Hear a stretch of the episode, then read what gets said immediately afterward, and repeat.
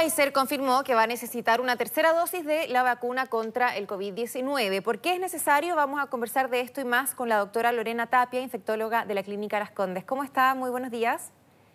Hola Claudia, buenos días, ¿qué tal? Muy bien, gracias. Bueno, imaginábamos que esto podía suceder. Claramente esto de la vacuna contra el COVID-19 eh, eh, es nuevo.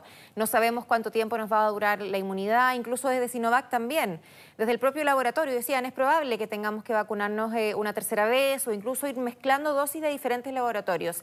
En el caso de Pfizer, ¿por qué se habla de una tercera dosis? Em, bueno, Claudia, es bueno eh, mencionar que estos son datos todavía preliminares, es un reporte que dio la gente eh, específicamente del laboratorio. No tenemos los datos todavía publicados ni los datos duros que muestran esa, esa conclusión que ellos están sacando, pero probablemente se debe a que para específicamente la vacuna Pfizer se produce una disminución en el tiempo de los anticuerpos que ellos están midiendo en los pacientes que están estudiando. Eh, y ellos pueden asumir de cierta manera que esos anticuerpos necesitarían ser reforzados en el tiempo con una tercera o eventualmente más dosis. Eh, pero, mm, repito, es una información que todavía sale del laboratorio, no hemos visto los estudios respecto a eso, tampoco tenemos eh, em, información de qué es lo que significa en la clínica eso, es decir, si los pacientes efectivamente se enferman más en la medida que van disminuyendo esos anticuerpos. Tenemos algunas experiencias en que de otras vacunas en que no siempre es así, por lo tanto no siempre se necesita esa tercera dosis. Em, por lo tanto, desde el punto de vista científico, médico o clínico incluso, son datos que hay que mirarlos con cuidado y con, con, ¿cómo se llama?, esperando los, los resultados finales que finalmente van a hablar y que hablan específicamente de esta vacuna de Pfizer. Claro, pero estamos hablando de todas maneras del CEO de, Pfizer que dice que probablemente se va a necesitar una tercera dosis y que, y que, a ver, tampoco tiene nada de malo. Si acá estamos frente a algo nuevo y claramente se tiene que ir reforzando la inmunidad. Eh, decían incluso, más allá de una tercera dosis, probablemente nos vamos a tener que vacunar cada 18 meses por lo menos.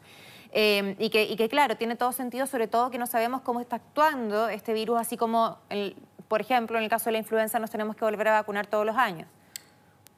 Sí, pero la razón por la cual nos vacunamos por influenza todos los años es más bien por el cambio del virus más que por la inmunidad. Eh, por lo tanto, también ese es un análisis que hay que hacer, porque también sabemos que el virus en este caso cambia. Claro, a eso voy. A lo que voy es que es probable que no sabemos qué va a pasar con el COVID-19, pero puede que nos tengamos que vacunar todos los años contra el COVID-19. Exactamente. Eh, iba a ese punto respecto a la influenza. Lo otro tiene que ver, por supuesto, con la inmunidad. ¿Pero por qué? Porque no sabemos cuánta inmunidad nos dan las vacunas, porque hay que recordar que nosotros estamos vacunándonos con eh, dosis que fueron aprobadas para uso de emergencia, porque todavía incluso están en estudio y también se están mejorando las vacunas. Y ahí con el tiempo, si finalmente también se está un poco probando en nosotros mismos, con el tiempo vamos a ver cuál es el grado de inmunidad y cuánto dura esa inmunidad. Exactamente, todos los estudios clínicos que comenzaron el año pasado con respecto a las distintas vacunas, algunas de las cuales ya están aprobadas para uso de emergencia, han continuado eh, eh, observando números de pacientes que han sido vacunados y en el tiempo se van midiendo los anticuerpos y se van midiendo la eficacia o la, la efectividad finalmente real de esa inmunidad en las poblaciones y de eso existen algunos datos y de ahí es donde extraen esos datos Pfizer y ellos postulan esta tercera dosis. Pero todavía hay que recordar que tenemos muchos pacientes no vacunados, tenemos mucha población no vacunada, por lo tanto tenemos que, creo yo, enfocarnos más bien en vacunar a quienes no están vacunados que poner en primera, en primera prioridad esta tercera dosis. Un poquito a, eso va el comentario, que son datos preliminares, pero no tenemos que olvidar que todavía tenemos incluso gente que ni siquiera tiene el acceso a las vacunas, algunos países, por ejemplo. Em, entonces, en ese sentido, forcémonos también en vacunar eh, con las vacunas que tenemos inicialmente y estudiar, por supuesto, los efectos de las vacunas en el tiempo y ese es un dato que vamos a tener no solamente para Pfizer, sino para otras vacunas, pero en este minuto creo que el foco tiene que estar centrado en vacunar con lo que tenemos. Claro, y de acuerdo a su experiencia, doctora, eh, las personas que no se están vacunando, porque sabemos que hay personas que están dentro del calendario, pero que no han acudido a vacunarse, ¿cuál sería el motivo? No sé si ustedes han hablado con pacientes, porque me imaginamos que cuando vaya avanzando el calendario y vaya cambiando el rango etario, se vaya acercando a los más jóvenes que son que por ahí más escépticos o, algunos no le tienen mucho miedo al virus o creen que van a tener un, cuadro más leve, no se vacunen. Pero una persona de 50 años, de 40 años, ¿por qué podría no querer vacunarse? Bueno, creo que son una suma de factores. También es un análisis que hay que hacer, creo, seriamente con encuestas y algún tipo de, estudio, eh, no solamente aquí, sino en el resto de los países donde se pueda ver esta tendencia. Eh, generalmente es por desinformación, em, por eh, falta de tiempo, a veces falta de acceso o, mm, que, que se les dificulta más en personas que tienen una mayor movilidad o trabajo. Por lo tanto, deben haber, deben haber combinación de factores que hacen que en este grupo disminuya la, adherencia a la vacunación.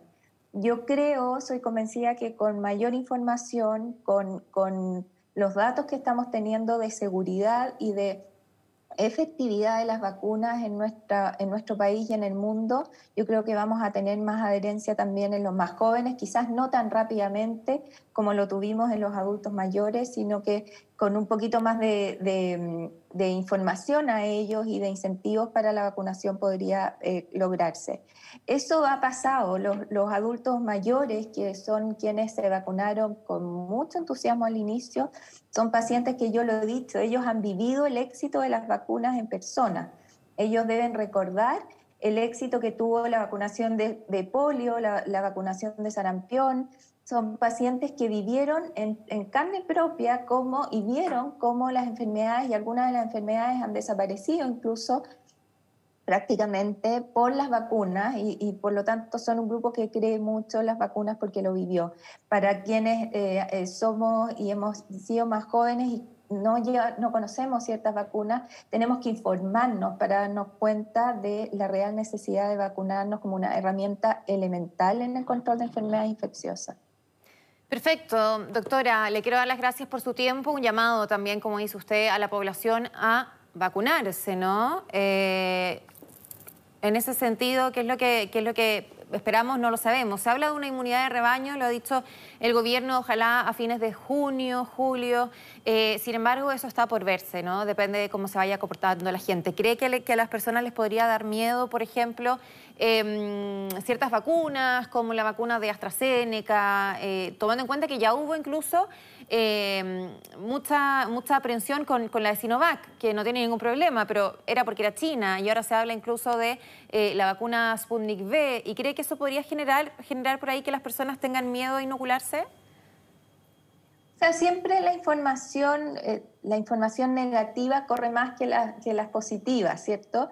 Y, por sobre esta gran efectividad que están teniendo algunas de las vacunas que tú nombras, ¿cierto? Y que han mostrado una disminución de los casos bien impresionante para alguna de ellas, em, salen estas noticias y estas, estas probabilidades que son probabilidades muy bajitas, efectos adversos muy bajos y en población muy específica yo creo que hay que tener eh, mm, la, seguridad que todo, todo, eh, todo producto, toda vacuna está siendo evaluada por el ISP, las recomendaciones que se están dando eh, respecto al uso de vacuna en ciertos grupos, eso lo habíamos dicho, es probable que algunas vacunas se recomienden más para ciertos grupos y otras a otros, se deben precisamente a esas probabilidades que siempre, siempre son mínimas. y por lejos está la, em, por muy por lejos está el beneficio de vacunarse. Así es que en ese sentido yo creo que la información de lo bueno que son las vacunas tiene que prevalecer por sobre los posibles efectos adversos que, por cierto, siempre existen para la mayoría de las vacunas y para todos los medicamentos que nosotros podemos consumir. Em, por lo tanto, ese es el llamado, informarnos, informarnos efectivamente y poner en la balanza los beneficios que son por lejos mayores que los eventuales efectos adversos que puedan tener algunas vacunas. Por lejos, por lejos mayores los beneficios. Perfecto. Doctora, muchísimas gracias por conversar con nosotros en Mega Noticias Alerta. Que tenga una buena jornada. Gracias, igualmente. Chao. Chao.